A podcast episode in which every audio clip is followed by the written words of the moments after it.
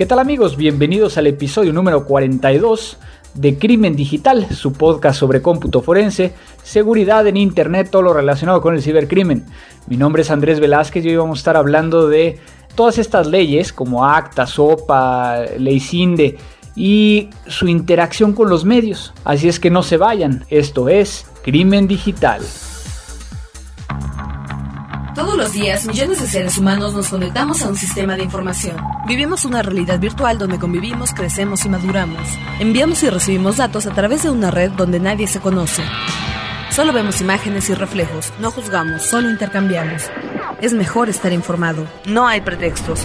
Crimen Digital, el podcast conducido por Andrés Velázquez con todo lo relacionado al cómputo forense, seguridad en Internet y las últimas tendencias nacionales y mundiales del cibercrimen.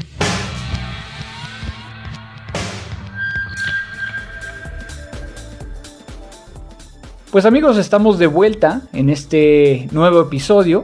Eh, agradeciendo a todos ustedes que nos hacen el favor de escucharnos cada vez que sale uno nuevo. No he estado cumpliendo en las fechas que yo había prometido. Hemos estado teniendo mucho trabajo. Sin embargo, bueno, dentro del poco tiempo que, tenemos aquí disponible, pues dedicarle un poquito a este podcast para que sigan escuchándolo, síganos eh, siguiendo. Estoy un poco consternado porque no he tenido tanta comunicación por parte de ustedes, es decir, no he recibido tantos mensajes en esta ocasión, quizá por, por el tema que estuvimos viendo en el, en el podcast pasado con Joel Gómez acerca de eh, las disputas de dominios. Pero hoy traemos un tema muy controversial, eh, el tema de, todas estas leyes, el, Anonymous, los medios y, cómo se ha estado dando. Si bien no he dado mucha información al respecto, creo que es el momento. Así es que vamos a iniciar este podcast como siempre lo hacemos agradeciendo a todos ustedes que nos están escuchando, eh, Snakers Security, por acá también Cyberpost Punk, Jaime, Lex Informática, Identidad Robada, Jack 01100, por ejemplo Marinux, que también eh, acá está enviando eh, sus comunicaciones, todo esto vía Twitter, recuerden que nuestro Twitter es arroba crimen digital, donde puedan llegar a enviarnos sus comunicaciones, Aldana Ángel, que también comunica, eh, TIC Security, Tania-005, que también nos escucha desde Tepic, eh, o Sandoval, que también nos, nos manda comunicaciones. Pero bueno, en el caso del correo electrónico recibimos muy, poca, muy pocas comunicaciones en esta ocasión. Entonces no sé, a lo mejor eran las fechas, que apenas están regresando de vacaciones. Por acá, eh, Rafael Venegas me manda un mail a contacto arroba donde le surgió una duda respecto al podcast en que junto a Joel Gómez comentaba acerca de el registro de dominio él tiene una cuenta de Twitter donde utiliza la palabra Infrotech y que esta palabra lo ha visto que puede llegar a estar registrada como una marca y que él simplemente combinó las palabras Information y Technology para crearla y que está preguntando entonces si es posible de que alguna de estas empresas vaya a pelear el nombre de su marca, o ya viendo que no es solo una marca, sino tres usando el mismo nombre prácticamente, no existe algún problema.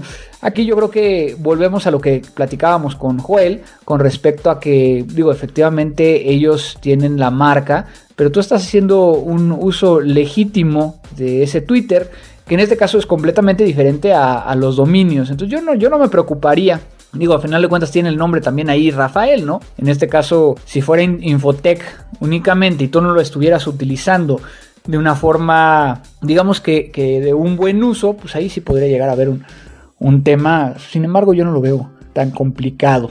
Entonces, esas fueron de las comunicaciones que nos llegaron vía mail. Vía Facebook también nos estuvieron ahí dando likes a, la página de Facebook. Recuerden que también tenemos una página de Facebook donde pueden llegar a encontrar crimen digital, donde normalmente lo estoy revisando a ver qué, qué tanto nos están siguiendo por ahí. Ahorita tenemos, por ejemplo, 225 personas que les gusta crimen digital en esa página.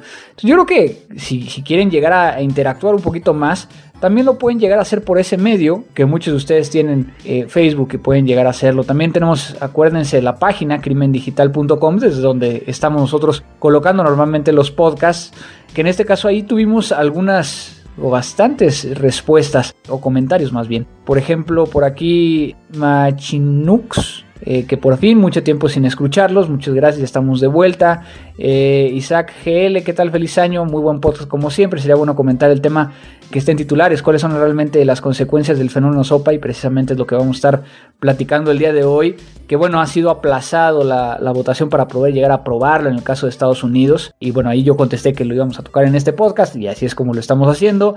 Miguel dijo ya los extrañamos, excelente podcast, felicitaciones, muchas gracias eh, Miguel, por acá Miguel Reyes, feliz año a toda la comunidad, los podcasts están muy interesantes y muy bien hechos, muchas gracias por ese comentario, también hay que decir aquí que Frecuencia Cero nos está apoyando mucho en la edición, especialmente Abel Cobos en, en los controles en de la edición y la producción y quien se encarga de quitarle todas las babosadas que a veces estoy diciendo, que no se escuche a lo mejor algo mal y quitarle un poquito si llego a utilizar alguna muletilla, porque la verdad ocupo muchas muletillas y luego no se dan cuenta porque el buen Abel nos ayuda aquí a, limpiarlo. Continúo aquí con lo que decía Miguel Reyes, en general me parece eh, bueno todo este trabajo, sé que debe ser difícil por el factor tiempo, pero será muy buena idea que no, no te alejaras tanto tiempo por emisión, ya que muchos de los colegas que yo he invitado a escuchar tu podcast me comentan que han revisado hasta 20 veces la página y no ven nada nuevo en cuanto a podcast, pudiera, pudieses transmitir más seguido. Pues sí, este, a veces no depende de mí, Miguel. Este, trato de hacerlo incluso cuando vengo en aviones. Deberían de ver las caras cuando estoy grabando utilizando mi iPod.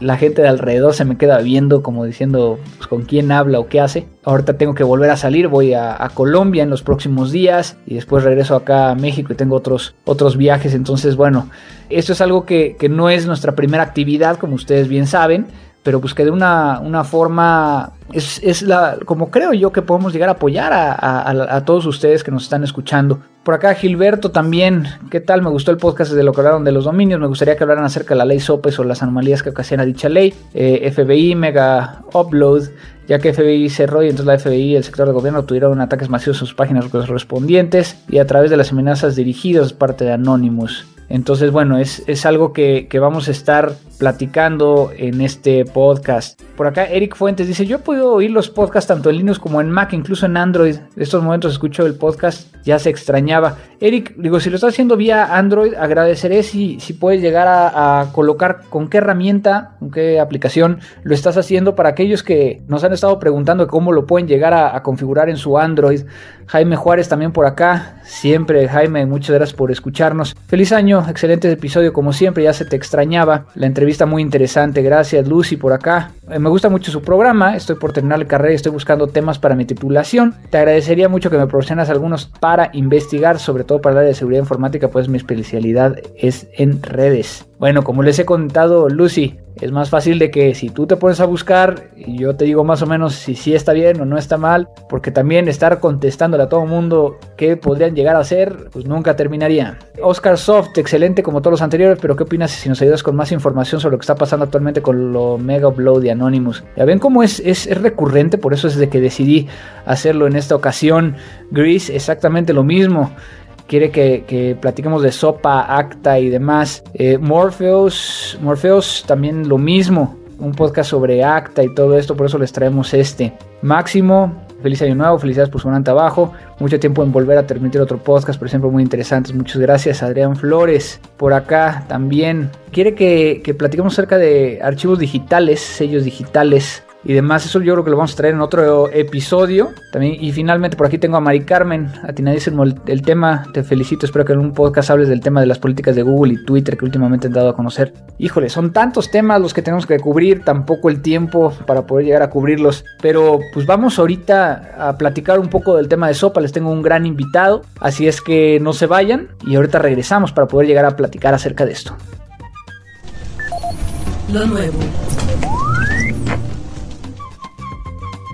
Pues en el tema de hoy vamos a estar hablando un poquito acerca de sopa, acerca de todo lo que ha estado pasando para aquellos que no lo han seguido tan de cerca. Y bueno, vamos a tener una entrevista con un, gran amigo que se ha dedicado mucho al tema de, de, poder llegar a concientizar y a compartir acerca de tecnologías de la información en, medios. Tuvo una serie de programas, o ya tenía una serie de programas, está trabajando en, algunos otros que van a salir próximamente en México. Pero antes quisiera llegar a platicarles un poquito desde mi perspectiva, que obviamente es una perspectiva que quiero confesarles que yo no había dado tanta información y, y era por un, un tema particularmente de que ha habido mucha radicalización con respecto a este tema. Es decir, muchas veces está hablando de que son leyes mal pensadas, mal identificadas, mal eh, redactadas, pero yo creo que hay que ponerlo todo en un, en un plano completamente objetivo. Yo creo que una de las cosas que he podido llegar a ver a través de platicar con medios de comunicación, con expertos, es de que muchos estamos de acuerdo en que no estamos de acuerdo con esas leyes. Prácticamente, y como lo vamos a escuchar más adelante en la entrevista, mucho de esto de sopa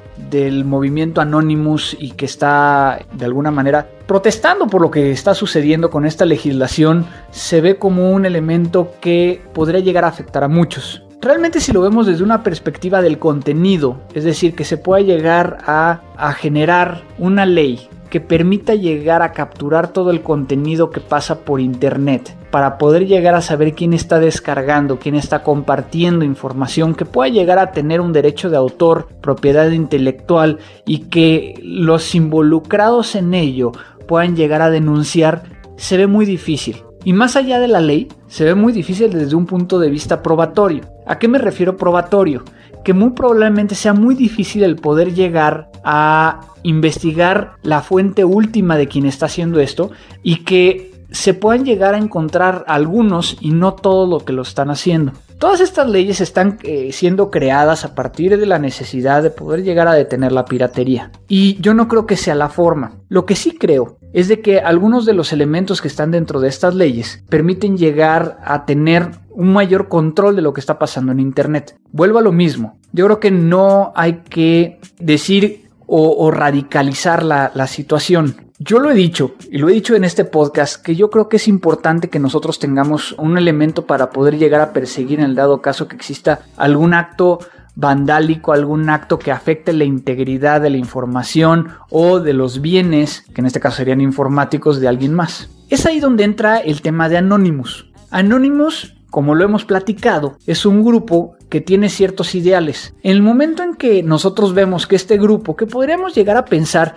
que se podría llegar a homologar con un grupo que se pone a protestar afuera de una casa, que se pone a protestar afuera de una embajada, pues sí, o sea, están en todo su derecho de protestar. El problema yo creo que radica cuando estas personas o un subgrupo de estas personas o unos cuantos que están dentro o que se dicen que están dentro de este grupo cometen algún tipo de ilícito o delito o un acto que afecta a otros. En el dado caso, por ejemplo, de un denial of service o de robar información de un servidor, creo que ahí ya están pasándose la raya. Es como si nosotros tuviéramos estas personas que, protestan en la calle, que van caminando y que de repente agarran una piedra y la avientan a uno de los comercios que están ahí. Bueno, eso, eso ya es un acto vandálico y es, un, es una ofensa que debería de ser castigada, no por el hecho de que estés protestando, te da la oportunidad, te da el derecho de poder llegar a, dañar el patrimonio de alguien más. Y eso mismo está pasando en Internet. Ahora, hay que dejar muy claro que no es todo Anonymous. Y ese es el gran problema.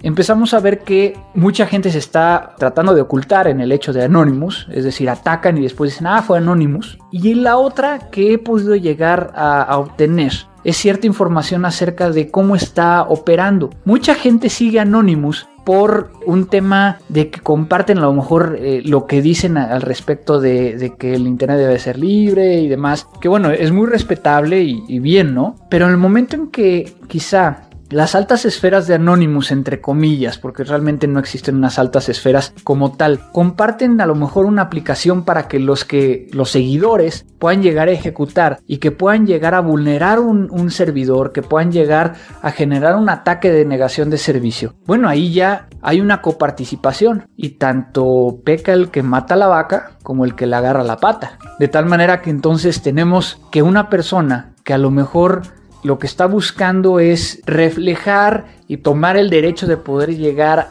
a protestar acerca de algo, a convertirse en un delincuente sin que esta persona lo sepa. Entonces yo creo que ahí viene la parte difícil. Estamos viendo que están empezando a tener una, dentro de cierto grupo, una estructura de crimen organizado, lo vamos a platicar un poco más adelante, pero que es importante que, que le demos la justa dimensión de lo que está pasando.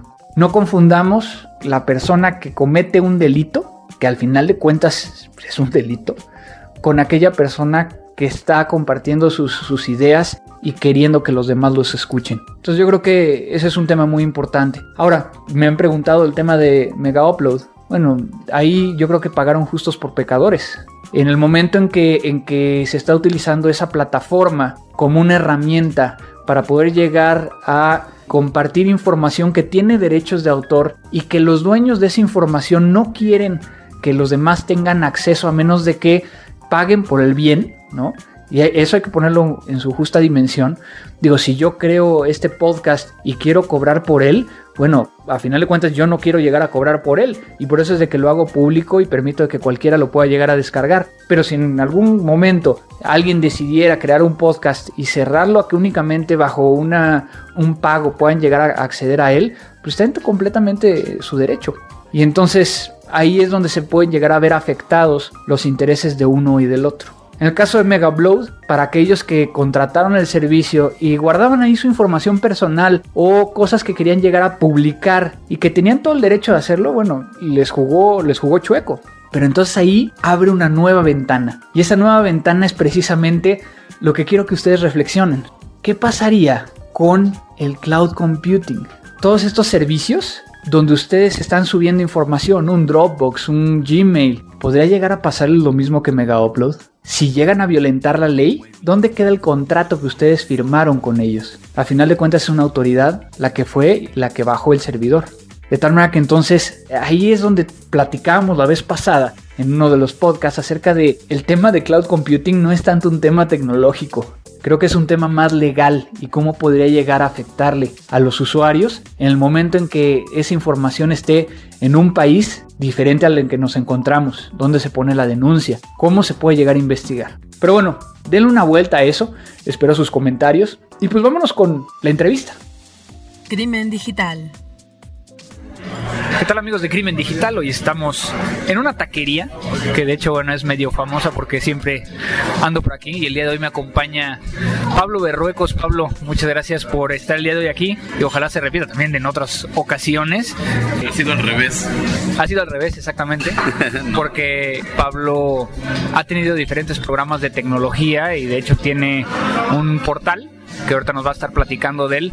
Pero bueno, antes de eso, que agradecerte de nuevo, platícanos un poquito de, cómo te has metido a este medio para que la gente pueda llegar a identificar quién eres. Pues mira, el otro día me preguntaban algo similar y dije que era por necio, porque hace muchos años pude haber dicho, bueno, no me conviene seguir difundiendo, promoviendo el uso correcto de la tecnología, pero sigo en esto y ya llevo 10 años en varios programas, como decías, en Index, que salió en TVC, en Freak de Cadena 3, en Moving y en Data de Efecto TV y aparte en One Digital, que es el portal de tecnología, donde cada viernes tenemos también nuestro podcast, Vincent Quesada y yo con, con lo de One Digital. Entonces siempre he estado en medio de la tecnología, viendo todo el desarrollo, la evolución y riéndome de lo que hace algunos años usábamos, por ejemplo, un Intellivision o por ejemplo la primer videocasetera, cosas por el estilo y vas viendo cómo va evolucionando todo hasta el día de hoy y sobre todo pues poder decir cómo va a ser cualquier tendencia futuro. Claro, y, bueno, en esta ocasión, como decías, en, eh, ahora yo te estoy medio entrevistando, pero quiero que esto sea más como una plática de amigos, como siempre hemos hecho aquí en, Crimen Digital. y en otras ocasiones había estado ya ahí en tu programa y que de hecho algunos de ustedes a lo mejor lo vieron por ahí, es, un, estos programas que se han transmitido aquí en México y en algunos de ellos en América Latina. Pero bueno, el tema aquí, y nos juntamos en esta taquería conocida como El Califa, eh, ya nos echamos ahorita nuestros taquitos, a ver nada más para, para que quede récord, ¿cómo vamos? Ahorita digo, todos tenemos el perigilazo todavía seguramente, pero para no estar salivando tanto como con los tacos cerca, ¿no? Exacto, habíamos tenido la idea de poder llegar a estar haciéndolo mientras estábamos comiendo los tacos, pero llegamos a la conclusión de que eso no nos permitiría ni comer ni realmente estar platicando. Entonces, ya, platicamos. Entonces, bueno, aquí todavía tenemos chela y un cafecito de olla. El café de olla para nuestros amigos latinoamericanos es un café eh, normalmente mexicano con eh, piloncillo, que es el panela, o la panela, que muchas veces, ¿cómo se dice en Argentina? Ah, no ¿Te, acuerdas? Piloncillo, no. Y mira que tengo mucho diccionario argentino en mí, pero no, no tengo idea. Bueno, vamos a empezar a platicar sobre... Es dulce, es, es, es dulce... No es dulce de leche para los argentinos, no, no es. Es más como un sabor adulzado que le ponen al café para que sepa rico sin necesidad de ponerle azúcar. Bueno, pues vamos a platicar hoy de un, de un, tema que ha sido muy controversial y que ha habido muchas aristas y que nos están pidiendo mucho platicar acerca de él, que es el tema de las leyes que han estado saliendo para poder llegar a, entre comillas, detener la piratería, entre comillas, para tener un mayor control de los usuarios, entre comillas, para poder llegar a limitar el acceso a, a Internet. Entonces, vamos a hacerlo como un debate, ¿te parece? O sea, vamos platicando a ver qué es lo que tú opinas, porque creo que hay, hay, hay dos, dos, puntos de vista muy claros, ¿no? Uno, la parte mediática, ¿no? Lo que los medios están diciendo. Y yo creo que hay que empezar desde ahí, ¿no? También. ¿Cómo ves todo este tema mediático? ¿Qué es la conclusión que podríamos llegar a decir en, en varias, en una frase o en una, un par de palabras acerca de esto? Pues mira, desde que surge Internet, surge como un proyecto de, pues, de inteligencia sobre todo, y sobre todo pensando en cuestiones de seguridad nacional, por ejemplo en Estados Unidos, para comunicarse. Pero aquí lo interesante es que creció tanto y nadie le puso nunca un control. Entonces todo mundo comparte, todo mundo piratea, todo mundo hace y torna todo lo que tiene que compartir sin que nadie te diga exactamente qué se puede y qué no, porque nadie sabe exactamente qué se puede y qué no se puede hacer hasta que un músico, un productor de cine o un productor de algún software o lo que sea empieza a perder dinero porque la gente utiliza su producto de una manera gratuita. Entonces nos lleva de alguna forma a imaginar que se quiere proponer un, un límite a todo este tipo de libertad que muchas veces, visto desde un punto de vista muy objetivo también, pues llegar a ser libertinaje. Entonces, ¿quién controla esto o cómo se debería de controlar? Y yo creo que son como los pininos o los principios para que se empiece pues, a poner un orden, aunque no sea la mejor forma de hacerlo. ¿O cómo ves tú? Yo creo que tienes mucha razón en, en el tema de que estamos viendo estos prim primeros pasos, ¿no? El poder llegar a ver cómo podría llegar a regularse el Internet y que de alguna manera es muy difícil. Yo creo que la, la dificultad viene en la forma en cómo como las redes funcionan y yo lo veo un punto más técnico, ¿no? Cuando empecé a ver el tema de sopa, yo no quise opinar mucho. En el caso de, bueno, en el caso de ACTA, en el caso de México, que ACTA fue un poquito antes de la ley Lleras en Colombia, de la ley CINDE en, en, en España, pero que a final de cuentas tenían toda la misma base. Entonces, cuando empezó todo este tema, yo una de las primeras cosas que estuve comentando es, lo único que hay en ese momento era un documento que se había fugado de, acta. De tal manera que todo el mundo empezó a opinar a partir de algo que se había fugado, que no sabíamos si era real, no sabíamos si era lo que realmente iban a legislar, pero que eso, eso dio a que algunas personas empezaran a tratar de obtener esa información y que no se legislara o no se aceptara, no se aprobara esa ley en lo oscurito, lo cual considero que está bien. Si te acuerdas de ese tema de acta, lo que decía era eh, el poder llegar a controlar el contenido, Sí. ¿no? Ah, sí, ajá. Y yo creo que ahí viene el tema donde podemos llegar a intercambiar un poco de ideas. Tú has estado muy cercano, por ejemplo, ahorita a los medios, ¿no? O sea, a, a poder llegar a, a, leer lo que los demás están escribiendo al respecto. A lo que, por ejemplo, un periódico pone acerca de esta ley, a diferencia de un medio especializado. ¿Cuál sería la diferencia y qué crees que están haciendo mal los medios en este respecto? Uy, digo, es muy amplia la, la pregunta de alguna forma. Mira, los medios, el objetivo que tienen es informar en muy poco tiempo una noticia, digo, y sobre todo en un noticiero, por ejemplo, que es donde normalmente debería de haber una sección de tecnología como la hay del clima. Yo nunca he entendido por qué la sección de tecnología siempre es muy pequeña. Pero la tecnología, o sea, ¿en qué aspecto? Porque digo, te, te lo voy a poner así. Ser... Aquí el chiste es que cuando te digo que en un programa de una hora o en un noticiero de una hora te dan cinco minutos de tecnología, es muy poco. Tú en cinco minutos no puedes explicar realmente qué es lo que es. Cuestiones de telefonía, de computación, de seguridad, de todo este rollo de piratería. Entonces le dan muy poco tiempo a ciertas notas y no necesariamente lo dice un experto. El que hace una nota no necesariamente es un experto. Él ve más o menos de qué se trata y te hace un resumen, pero no le dan las herramientas al comunicador de, de realmente entonar bien una nota o de realmente sacarle un poco más de provecho para que alguien que generalmente no es un experto empiece a investigar y haga quizá un reportajito.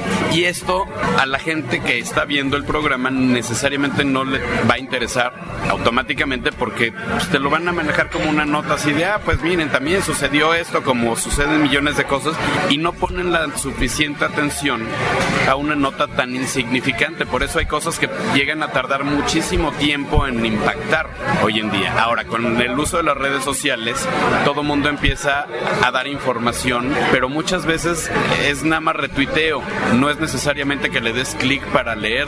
Tú estás leyendo una cosa de protesta de que te van a limitar, pero no te están diciendo por qué.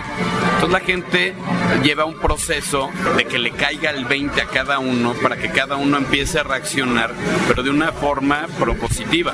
¿Por qué tiene que ser propositiva? Porque si no vamos a llegar a ponernos a los trancazos y te, te voy a platicar un rollo ahí que de repente puede llegar a suceder. ¿Qué va a pasar mañana si, si de repente ya no puedes ver fotografías en internet o ya no vas a tener la posibilidad de compartir un video? Estamos regresando a 10 años atrás que no existía esto.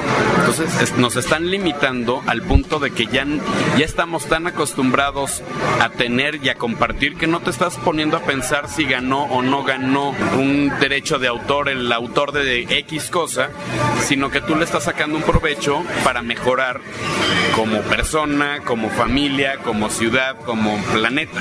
Esa es nuestra idea con tanta información que hay. Entonces, si nos ponemos de repente a pensar en que si nos limitan un día, ¿qué vamos a hacer nosotros?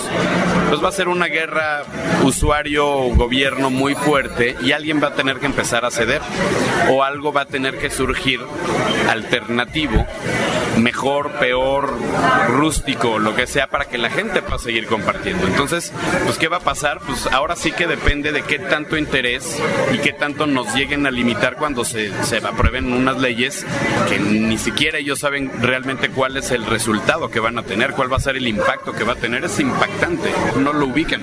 Podríamos llegar a, ponerlo desde una perspectiva que, que, realmente todas estas leyes no se conocen al 100. Pues no se han hecho pruebas. No, no hay una, por ejemplo, ejemplo, la ley Doring en México. Todo el mundo dice, uy, si empiezas a descargar algo te va a llegar un aviso. No se tiene la capacidad para eso.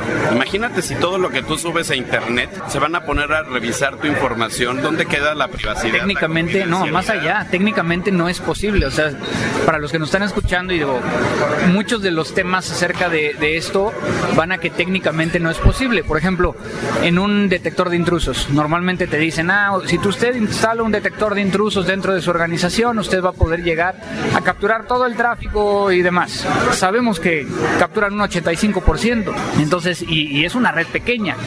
En el caso de Internet estamos hablando de que posiblemente no podamos llegar a, capturar todo el tráfico, lo cual de alguna manera lo hace difícil.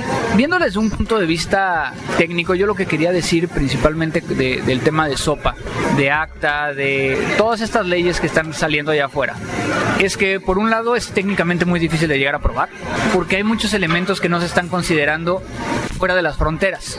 Por ejemplo, vamos a poner el hecho de que tú acabas de descargar una, una rola, ¿no? De algún portal, pero a lo mejor estás descargándolo de un portal de otro país, no en México. De tal manera que la ley que te va a aplicar, ¿cuál es? Y volvemos al tema de que los delitos informáticos tienes un problema de fronteras, tienes un problema de cuál es la ley que te va a poder llegar a, a investigar. Mucho de esto se puede llegar a ver en algunos países como un tema eh, penal, en otros países como un tema civil, y que entonces se vuelve el mismo tema que hemos estado viendo desde hace mucho. Ahora, yo creo que, que en lo que hemos estado platicando, yo lo que, lo que sí quiero compartir contigo y con todos los que nos están escuchando es el tema de que nos quejamos, así como son otras, otros, otros temas eh, en la vida común. Si a ti te acometen un fraude, ¿tú qué quieres? ¿Saber quién fue? En este caso, por ejemplo, voy a poner algo muy burdo. Si a ti te atropellan, quizá tú lo que quieres saber es quién te atropelló porque se dio la fuga. Y alguien apunta las placas del carro y alguien puede llegar a saber quién fue. Exacto. ¿Qué es lo que estamos buscando? No quiero saber en dónde está circulando, si ese carro está yendo tres veces a cierto lugar o pasó por cierto puente. Yo lo único que quiero saber es quién tiene registrado ese carro. De tal manera que si lo llevamos un poquito hacia las tecnologías, la otra cosa que sucede mucho en América Latina son las llamadas de extorsión, ¿no? ¿Cuántas veces no hemos oído acerca de estos temas? A mí me ha pasado muchas veces, por ejemplo. Pero ¿qué es lo que a ti te gustaría saber? No, evidentemente que quién fue o cómo prevenirlo y cómo evitarlo, ¿no? Y entonces si, si vemos desde un punto de vista que yo podría llegar a denunciar y decir, este teléfono me llamaron y me amenazaron o me extorsionaron, ¿no?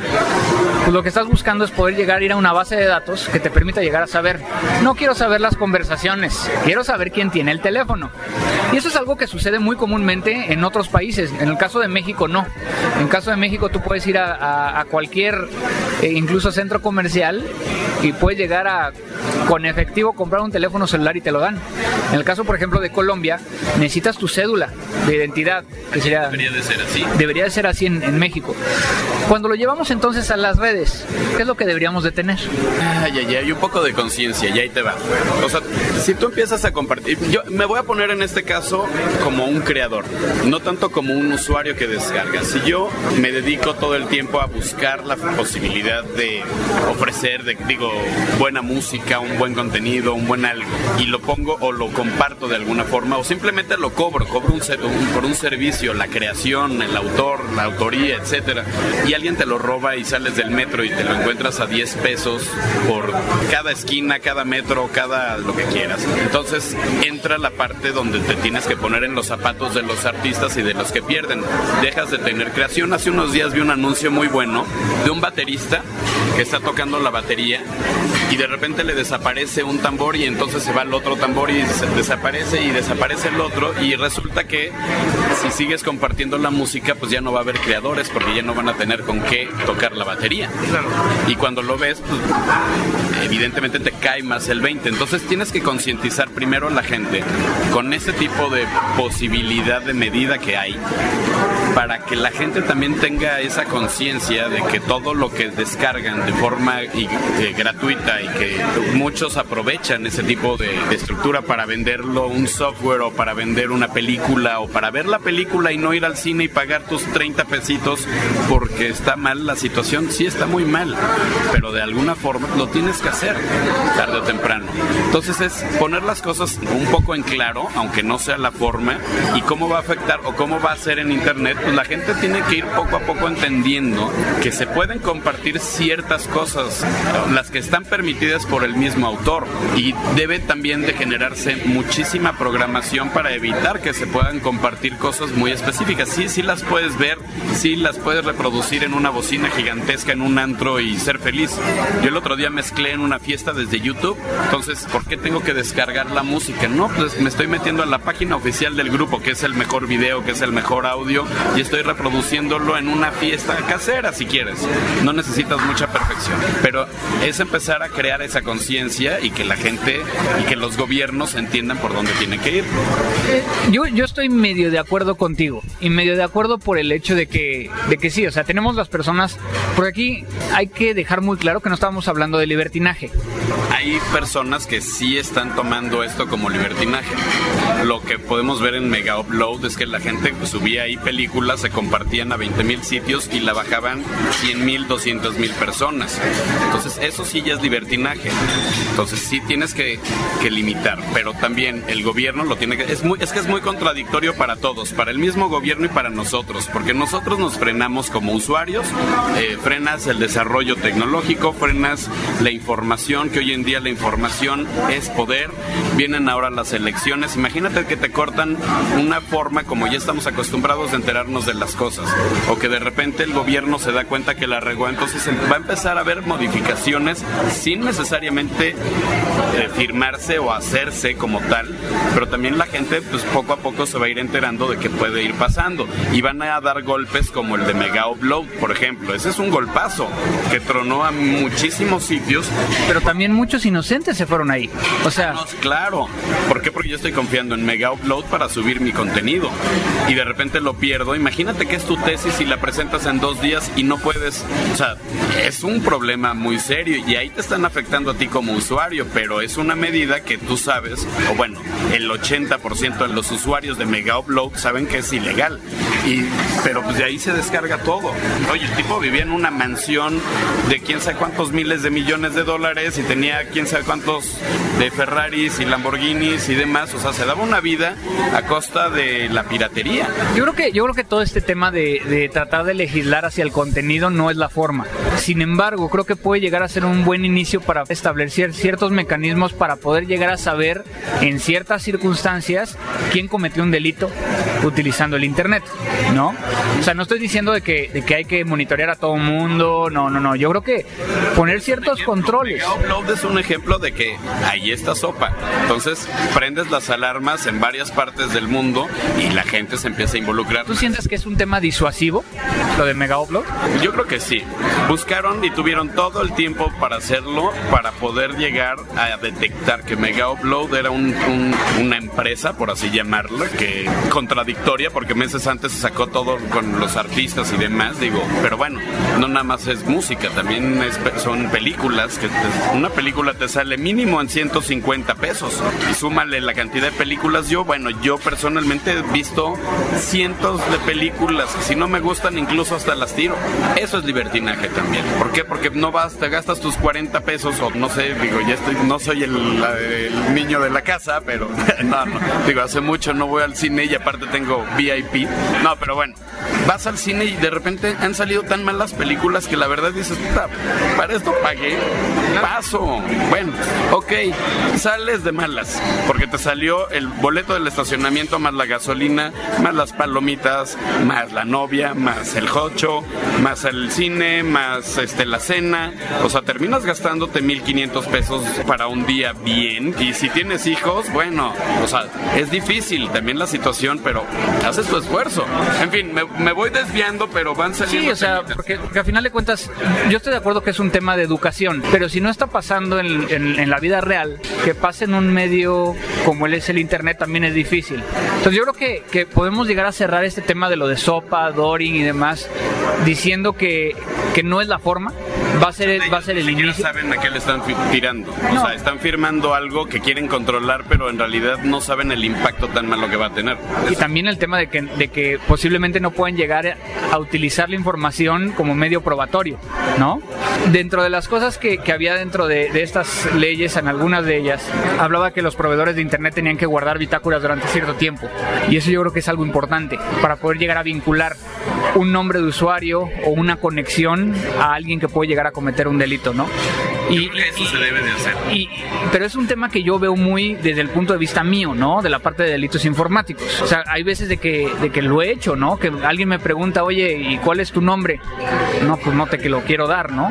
Pero... Mira, se va a prestar a la proliferación, por ejemplo, eh, y va a ser lo mismo que los celulares que te compras por tres pesos en el Oxxo, va vas a terminar haciendo o cometiendo delitos desde un cibercafé, por ejemplo, desde una IP cualquiera que esté abierta, que hay cientos de miles, tendrías que cerrar todas las IPs, que eso ayuda mucho. Oye, tienes una emergencia, no tienes plan de datos, tienes wifi, consigues una red en la calle, en algún vecino apiadado, es una maravilla. Digo, no vas a jalar 20 películas en su red, no, vas a sacar tus mails, vas a tener la posibilidad de algo. No lo sé, pero no puedes empezar a limitarlo así. La ley Doring es contradictoria de pieza a cabeza. Es más, yo creo que él ni siquiera la entiende. Él nada más la propuso y ahí medio le va metiendo algunas cositas y la va regando y va quitando y se van a modificar al punto en el que ya se controle algo y la gente sepa que... Y de ahí sale un tema, un tema muy interesante, que es Anonymous. ¿No? Si yo ahorita te preguntara, Pablo, ¿qué es Anonymous para los medios? En general, ¿no? O sea, puede ser tanto, tanto de los medios especializados como de los medios generales. No para Pablo, sino para los medios. ¿Qué es Anonymous? hay dos, tiene dos caras. En realidad, pues, digo, es la misma cara atrás de una máscara, pero tiene dos caras. Hay quien lo ve bien y hay quien lo ve mal. ¿Por qué? Porque, digo, pues hace unos meses estaba Wikileaks, que para mí pues, es como un Anonymous o es la continuación de Anonymous o es... Anonymous con es, Con máscara, pues, sí, pero, o sea, Wikileaks era una empresa que pues, supuestamente estaba muy bien formada y todo. Bueno, o sea, es un... Bueno, a ver. Una falacia... Es que sí, es, es, es, complicadón el asunto, pero Wikileaks es un cuate que se empieza a juntar con gente que le empieza a dar información. Por ahí tengo un video animado incluso en 8 bits que te lo explica cómo empieza a surgir todo esto. Y siento que es interesante, porque reveló unas cosas que, imagínate, si lo que reveló no nos cambió mucho la visión, imagínate si hubiera revelado cosas que realmente cambian la imagen que tiene un humano en la Tierra, por ejemplo, de lo que hace el FBI o lo que tú quieras. Digo, puede haber millones de cosas. Y las hay, seguramente las hay, pero no las sacan todas. Entonces, Anonymous lo que está haciendo ahorita es atacar en cuestión protesta y empezar a buscar información y empezar a buscar la, la manera de romper muchos, este, pues tú, tú, sabes de esto, muchos eh, bloqueos de seguridad que pueden llegar a tener las empresas o las instituciones o lo que sea, se empiezan a romper y nos demuestra que el Internet no es, no es eh, al 100% seguro. Y pues cómo lo ven, pues lo ven unos muy bien y lo, los aplauden y ya hasta los idolatran. Y hay incluso una página de Internet donde ya puedes recortar tu propia máscara y pegártela. Entonces, este, pues qué es lo que va a suceder que el día que los agarran les va a ir muy mal porque ya los tienen considerados algunos otros como terroristas. Y, y ese es un tema al, al, cual quería ir, que en estos últimos días me, me, han estado entrevistando mucho acerca de Anonymous, porque de alguna manera he encontrado cierta información por medio de contactos de cómo están operando, de, de qué figura tienen, de, de ciertos elementos que llaman mucho la atención.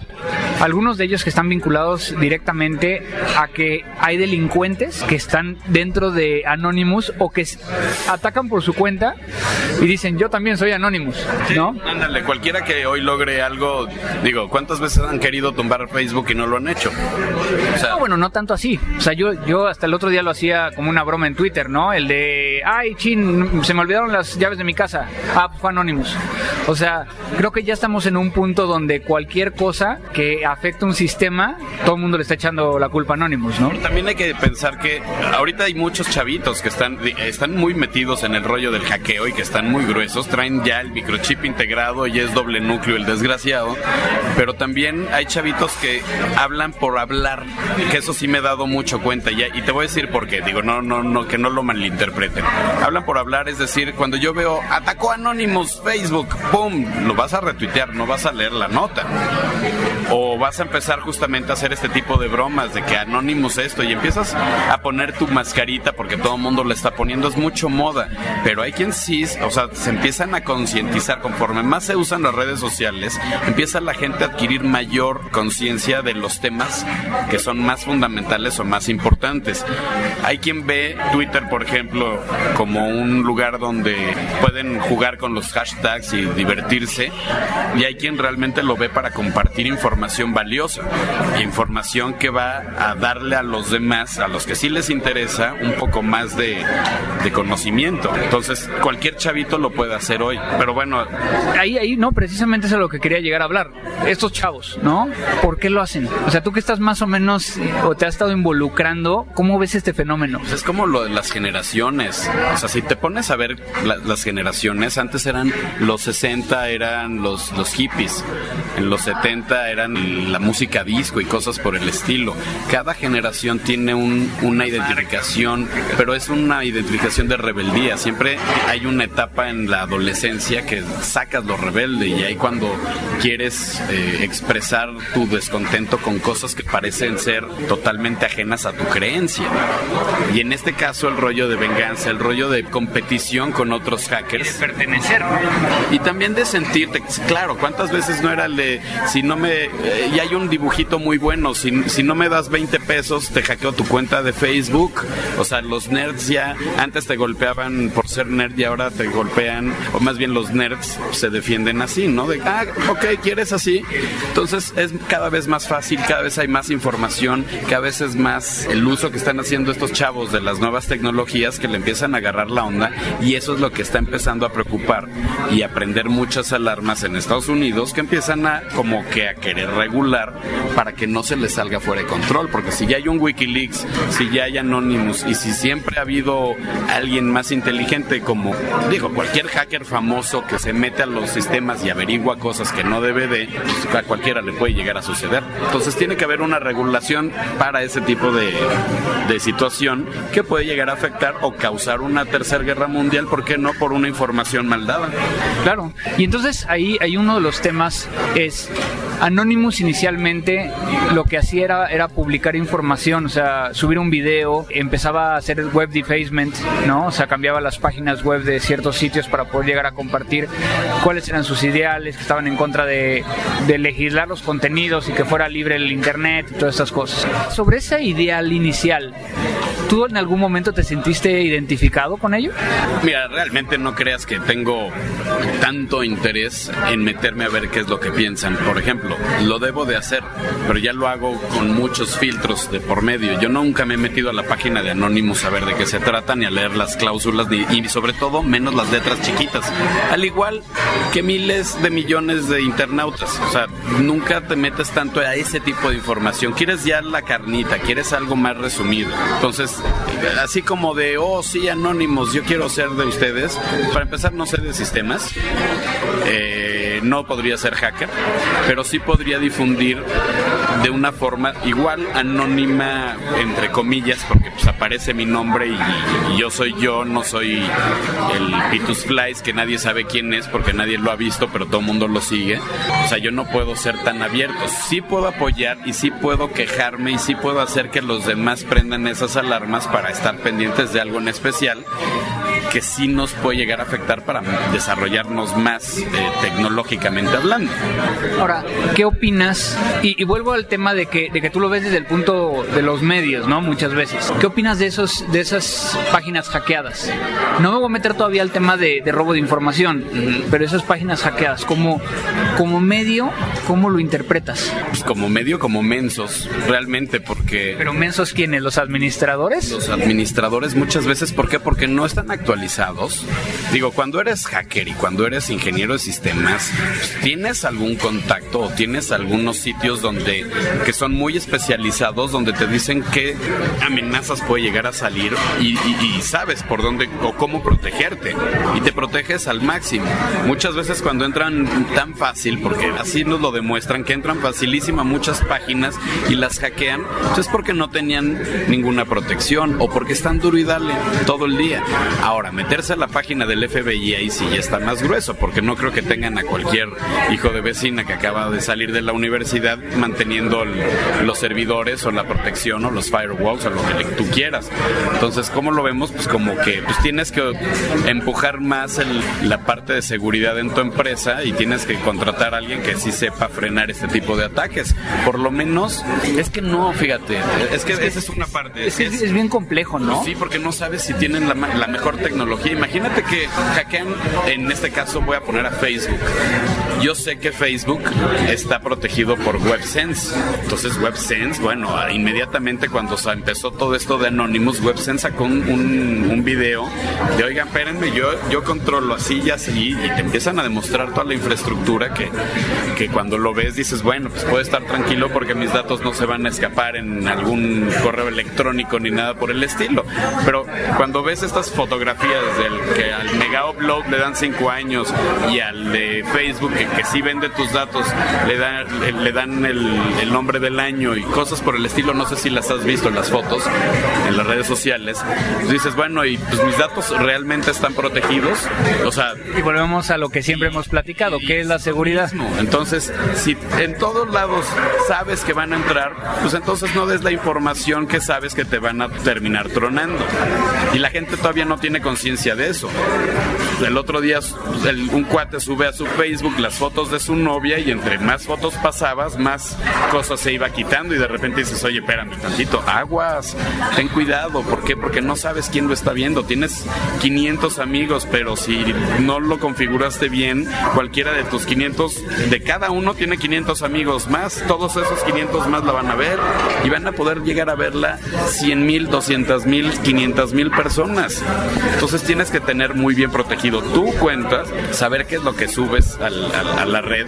¿Estás seguro que, que eso lo pueden llegar a utilizar? Desconfiar de la red, porque digo, si yo hubiera subido mis programas a Mega Upload y de repente me dicen ya desaparecieron, ¿qué hago? ¿A quién demando?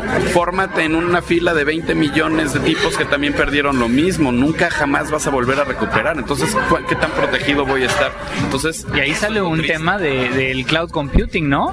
Es el cloud computing. A ver, o sea, si yo confío, ¿tú, ¿tú cómo me vas a garantizar que aunque caiga una bomba atómica encima de tu chunche o un meteorito, ¿cómo me vas a garantizar que yo del otro lado del mundo lo voy a poder recuperar? Siempre vas a tener que tener una protección física y una protección virtual. Pues te va a salir carísimo. Pues mejor tengo en casa de mi tía, de mi hermana y de mi sobrina un, disco duro ahí o algo. Entonces, bueno, regresando al tema de Anonymous. Anonymous, ¿tú los ves como delincuentes? Los veo como una, bueno, pues como parte de una generación de activistas o hacktivistas, como algunos le llaman, que quieren también que sean parejas las cosas. Ustedes si nos quieren limitar, pues nosotros también los vamos a limitar a ustedes con cierta información que surge. No sé. ¿Pero estás de acuerdo en lo que están, estás de acuerdo en lo que están haciendo? Ninguno de los dos. Por eso te digo, se, se está acomodando Internet. Es un desorden completo. El gobierno no te puede limitar, ellos se pueden meter todavía, pese a que hay muchas formas de evitarlo. Entonces, está mal que lo hagan ambos. O sea, si quieres poner un orden, pon un orden, pero que no afecte al desarrollo, ni al usuario. Y si vas a meterte a las páginas, pues hazlo para bien. Es, es un bien al fin del. Porque hay cosas que creías inconcebibles que se podían hacer o decir de alguien o de algún país o de lo que sea. Pues la información tiene que ser súper cuidadosa y eso pues, nos tiene a todos en, al pendiente porque puede pasar cualquier cosita de lo más extraño en cualquier momento. Imagínate tú, digo, lo que decíamos de la guerra mundial, oye. Puede llegar a suceder. Y entonces, ahí, ahí hay un tema particular. ¿Hacia dónde va? ¿A dónde crees que termine todo esto? Pues es que hay distintos caminos. Ahorita en lo que se llega a firmar, eh, no recuerdo la fecha de que pues, pusieron todo la rollo de la firma y de la continuación de esto, pero mm, vamos a suponer que se firma. Y vamos a suponer que nos empieza a afectar a todos los sitios que quieres entrar, pues van a estar, van a empezar a desaparecer sitios que visitabas muy seguido porque los empiezan a bloquear.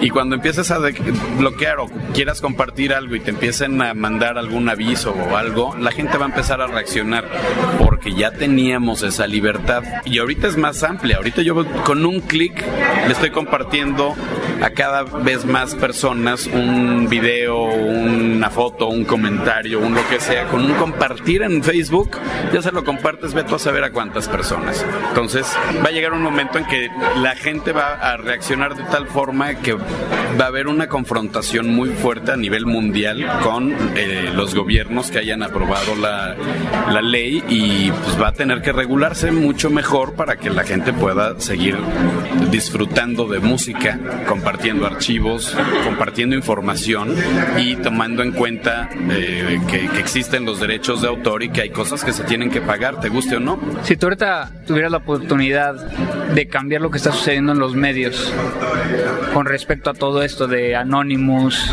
las leyes acta, SOPA, ley Doring, eh, ley ley Cinde, ¿qué, ¿qué harías? Yo lo haría muy evidente para que la gente lo entendiera. Hay que acordarnos que en México no todos somos geeks, ni todos conocemos la computación ni nada por el estilo, entonces ni todos estamos conectados. Entonces, si eso sucediera, de repente es este, oigan, pues miren, me encontré un video muy bueno en un programa con mucho rating y lo haría todos los días. Oigan, es que les queríamos presentar un video fenomenal de algo en particular, lo que tú quieras, que es realmente impresionante, pero no podemos porque no se permite compartir este video. Generar una presión también. Y de repente empiezas a poner, en lugar de poner una noticia, de repente pones una, una imagen en blanco con una raya de, de prohibido, porque esto no lo podemos compartir. Y cuando empiezas a hacer que todo mundo entienda que ya no avanzamos igual, que nos vuelven a frenar a hace 10 años, pues mira, 80 millones no les va a importar porque no están conectados pero los 37 millones que pueden ser considerados como una minoría, comparado con los 112 millones de mexicanos, estoy nada más hablando a nivel local. En sus países hagan las cuentas según su número de usuarios, pero bueno, de internautas, perdón. Pero esos casi 40 millones, créeme que algo van a hacer. Porque digo, yo no sé si Twitter empieza a censurar, imagínate, Twitter empieza a censurar, va a surgir algo distinto. Entonces, ya lo hemos visto, hemos visto cómo desaparecen, aparecen, o hay nuevas opciones, igual y después surge otra red social piratona, vamos a llamarle, piratona, que nos permita otra vez volver a hacer todo lo que hacíamos de una manera más lenta quizá, pero es como respuesta, no lo sé, digo, pueden pasar millones de cosas. Pero los, los medios entonces, eh, bueno, desde un punto de vista de los reporteros y de los medios, lo que tú dices es necesitamos tener acceso a la información, sea como sea. Sí, pero también tienen que informarse y tienen que tener expertos, porque la neta, digo, lo que hoy se ve en, en muchos lugares de donde hablan de tecnología, o, en serio todo el mundo cree que Apple es tan maravilloso que nada más hacen publicidad de Apple gratuita, pero fuera de Apple no hacen otro tipo de publicidad. Es muy raro que anuncien algo tecnológico hoy en día en, la televisión. Entonces, cuando ya vean que les, a ellos les afecta, porque ya no pueden compartir los videos como antes lo hacían, y digo, ¿qué noticiero no pone un video de YouTube hoy en día? Es casi imposible.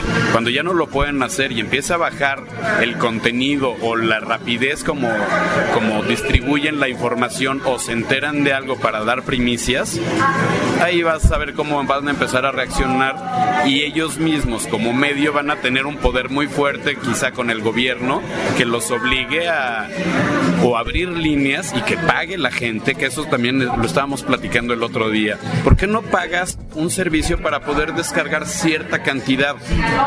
Puede ser película, software y demás. O sea, tú ya como empresa al desarrollar un software puedes hacer este que, un, fee fijo. Oye, pues es lo que funciona en iTunes. Pues si iTunes le funcionó, ¿por qué no va a funcionar? Le pon tú a Telmex o a no sé, a Axtel o a quien sea de, oigan, para que ustedes puedan descargar algo, pues tienen que pagarlo. ¿Por qué? Porque nada es gratis. O el internet, pues sí, te cuesta, evidentemente, pero eso no te da derecho a reproducir, quemar, distribuir cosas. Y eso lo sabemos desde que teníamos los cassettes y los discos de acetato. Siempre lo leíamos. O sea, de, tu disco del artista favorito, bueno, leías hasta las letras de clave que le ponen las disqueras. Bueno, por lo menos yo. Eso sí los leía. Híjole, tantas cosas y tan poco tiempo. Pues por el tiempo ya nos tenemos que quedar aquí. Quedaron todavía muchas cosas ahí pendientes en el, tintero. Este, algunas cosas que, comparto contigo, como lo decía, otras cosas que, no tanto. Y más que nada porque yo lo veo desde el punto de vista, de nuevo, probatorio, ¿no? Del tema de, lo que a mí me impacta. Pero para mí yo creo que era muy importante el poder llegar a, compartir contigo y con los que nos están escuchando acerca de la posición de los medios, ¿no? Y cómo, cómo está pegando esto en este, en este medio. Pues sí, no, y, yo incluso me tengo que informar más. Digo, yo no he, no he leído la ley Doring completita, he leído algunos artículos, no soy fan, eh, realmente sí me tengo que involucrar más porque como medio le tengo que dar mejor información. Ahora, también toma en cuenta que yo recibo toda la información que recibo, la, la comparto, y no nada más de agencias de relaciones públicas o cosas muy comerciales. También estoy en muchos sistemas donde me mandan información muy importante y seleccionó en 140 caracteres algo que te deje algo, ¿no? Que, que te dé algo, que te prenda esa chispa o esa alarma para que puedas seguir compartiendo. Entonces, pues a ver cómo nos va. Digo, hay muchísimas alternativas, todo depende de si sí se firma, si no, pero de que sí se tiene que empezar a regular, yo siempre he dicho que sí porque no es justo que la gente todavía no entienda o cómo sacarle un buen provecho. Digo, hay gente que te copia la nota y no pone un crédito ni siquiera. O sea, hay, hay, hay mil formas. Es una cuestión de educación de compartir muchísima información de este estilo para que la gente, pero de una manera ligera. Hay, hay muchas, por ejemplo, una de las mejores infografías que he visto es de, ok, estamos hablando de sopa, pues sopa, la peor enemiga es Mafalda. Entonces hicieron la explicación con Mafalda para que a la gente le caiga más el 20 de cómo les puede o no afectar este tipo de cosas y llegarles de una manera más sencilla, entendiendo que no a todo mundo le interesa porque no todo mundo está conectado. Y sí, yo creo que aquí el, el, el, bottom line o la finalización de todo esto es el tema de que, de que algo tiene que suceder, ¿no?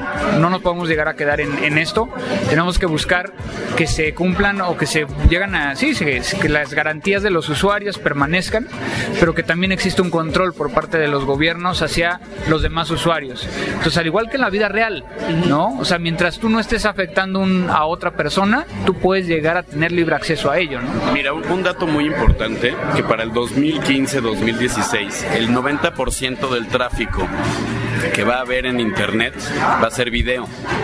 Y esto es porque todo lo que es, eh, son las Smart TVs y demás va a crecer de una manera impresionante. Entonces, si se va a regular, te apuesto a que va a salir muy pronto algún producto o algo que va a cambiar la forma en cómo la gente va a querer descargar las cosas o disfrutar de las cosas cuando ya estás limitado. Y vas a ver. Yo creo que va a ser una de las de los puntos, ¿no? Para que también ciertas empresas que se dedican a esto también empiecen a recibir más lana y empiecen a crecer. Entonces esa puede ser la otra. El contenido de internet en televisiones va a ser el contenido, vas a poder ver todos los videos que quieras compartir. Igual y sale una red social en una tele. Es convertir los sistemas, no lo sé. Entonces, pues vamos a esperar. Va a estar divertido, así es que, digo, aunque sea yo muy chorero, espero que se abrochen los cinturones y que lo disfruten porque entre estas elecciones que vienen con las redes sociales, esto de sopa, Dorin, Guanagüí, Guanaguá y demás, se va a poner muy padre y todos nos tenemos que involucrar, pero conociendo la información, no a través de chismes. Pablo, ¿dónde te podemos localizar para quien quiera ponerse en contacto contigo y que te siga también en redes sociales y en diferentes lugares? Está onedigital.mx, one de one, de uno, que en realidad es online entertainment, pero es muy complicado y muy largo, entonces mejor onedigital.mx y en arroba Zoom Digital TV o en pabloberruecos.com. Perfecto. Con E, no con A, todo el mundo pone Pablo Barruecos, no, es Berruecos. Me parece perfecto. De todas maneras, vamos a poner su información aquí en el post. ¿Algo que quieras concluir, Pablo? Que se informen, siempre denle clic a los links, confíen en la información que se les está dando. Ahora no todo lo que está en internet es cierto, ni es verdad. Eh, sean objetivos y yo creo que leyendo mucha información de esto, ustedes mismos van a ir adquiriendo y dando y teniendo su propia opinión, que es muy válida y que puede cambiar el uso de internet. Así es que pónganse las pilas y échenle ganas. Muchísimas gracias, Pablo. No, pues a ti tú pagaste los tacos. bueno, vámonos. Música.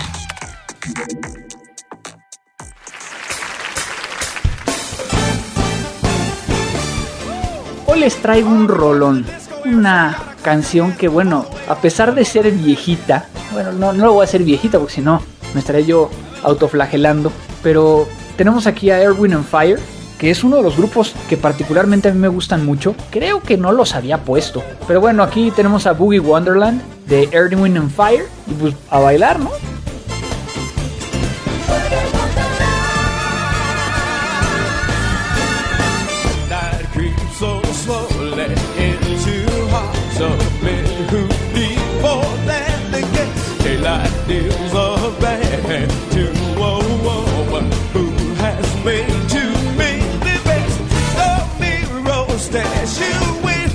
to make sense, it, baby. I I it don't work. You say you're friends, don't you?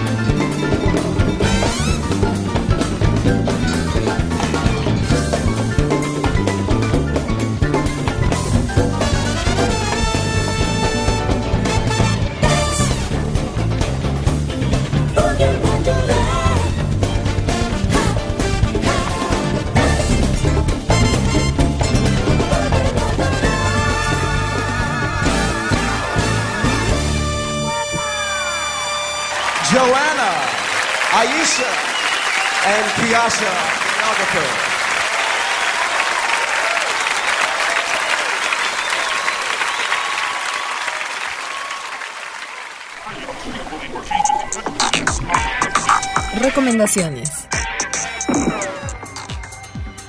En las recomendaciones del día de hoy les traigo una aplicación que he estado utilizando desde hace tiempo y que he tenido la oportunidad de, platicar con Sean, quien es el, el director de esta empresa, el dueño de la empresa y uno de los que dio esta herramienta, que tiene una parte comercial y una parte gratis. Y precisamente la parte que, es de acceso público es la que vamos a platicar el día de hoy. La empresa se llama Katana Forensics y lo que vamos a estar platicando el día de hoy es Lantern Light Imager. Muchas veces tenemos diferentes herramientas para poder llegar a generar imágenes forenses, como hemos platicado. La imagen forense es una copia bit a bit del contenido de un medio de almacenamiento, desde el primer sector hasta el último sector, que nos permite llegar a validar que es exactamente igual al medio original y donde vamos a hacer el análisis. En este caso, Sean ha desarrollado, y bueno, su equipo, esta aplicación que se llama, como les venía yo diciendo, Lantern Light Imager, que permite llegar a generar una imagen forense de cualquier dispositivo que tiene un sistema operativo iOS. Es decir, todo lo que son iPods Touch, todo lo que serían iPads, iPhones, ¿no? Y entonces, este Lantern Light es una aplicación complementaria a la aplicación que se llama Lantern 2 o Lantern 2 que es la parte del análisis. Lantern Light fue diseñado específicamente para dar la posibilidad de que generen una imagen forense con esta herramienta. Entonces es muy importante porque Katana, que es quien hizo el, el software, cree que el generar las imágenes forenses deberían ser gratis. Ahora, ¿dónde está la parte crítica? Pues en el análisis, por eso es de que esa parte sí la, la cobran. Entonces, el generar una imagen dentro de su página colocan aquí que no debería ser únicamente del dominio o del uso de un sector del área forense, pero debería ser disponible para todo mundo, incluyendo el, sector del área de seguridad informática. Entonces, Lantern Light es el primer GUI para Mac, es decir, aplicación eh, gráfica para Mac que permite llegar a, generar imágenes forenses de sistemas iOS. Entonces este sitio pueden llegar a, descargarlo, lo dejo aquí en la, en la página de Crimen Digital, de todas maneras lo pueden llegar a descargar de katanaforensics.com. Es una herramienta muy interesante, yo he estado jugando con ella tanto en la parte de generar las imágenes como en el del análisis. Y pues la verdad, se enfocan específicamente a estos dispositivos y ha funcionado muy, muy, muy, muy bien. Crimen Digital. Pues bueno, con esto terminamos la parte de la recomendación. No me queda más que agradecerles por aguantar todo este, este podcast. Espero que Abel no haya tenido un mal rato tratando de editar la entrevista entre que los meseros pasaban, la gente pedía tacos y demás. Acuérdense que nos pueden llegar a, enviar sus comunicaciones y agradeceré que, que nos digan qué les pareció, que nos digan sus comentarios acerca de la pregunta que les hacía de cloud computing, ¿no? ¿Qué piensan ustedes? ¿Qué piensan también de SOPA? ¿Qué piensan de Acta, Leyeras, Leysinde, Pipa? O sea, de todo lo que está pasando. Mándenme sus comentarios, hagamos un, grupo de discusión muy interesante. Ya saben que lo pueden llegar a hacer a arroba crimen digital en el Twitter, a contacto arroba crimendigital.com, que es el caso de correo electrónico. Tenemos nuestra página en Facebook. Pueden llegar a descargar estos podcasts vía iTunes. Ahí también podrán llegar a colocar algún comentario, algún mensaje, calificarnos con estrellitas para que seamos bien rankeados cuando alguien está buscando algo de información. Nuestra página en Facebook, donde podrán llegar a ver también más información acerca de estos podcasts. Y pues no me queda nada más que agradecer a Abel Cobos en la producción, en la edición de este podcast, Frecuencia Cero, por todo su apoyo en la realización de este nuevo episodio. Y pues ya me voy a poner a chambear, ya estoy empezando a agendar algunas otras entrevistas con gente que muchos de ustedes conocen y que nos va a permitir llegar a darles un poco más de información. No me queda más que decir, esto fue Crimen Digital. Crimen Digital, el podcast conducido por Andrés Velázquez con todo lo relacionado al cómputo forense, seguridad en Internet y las últimas tendencias nacionales y mundiales del cibercrimen. Frecuencia Cero, Digital Media Network, www.frecuenciacero.mx, pioneros del podcast en México.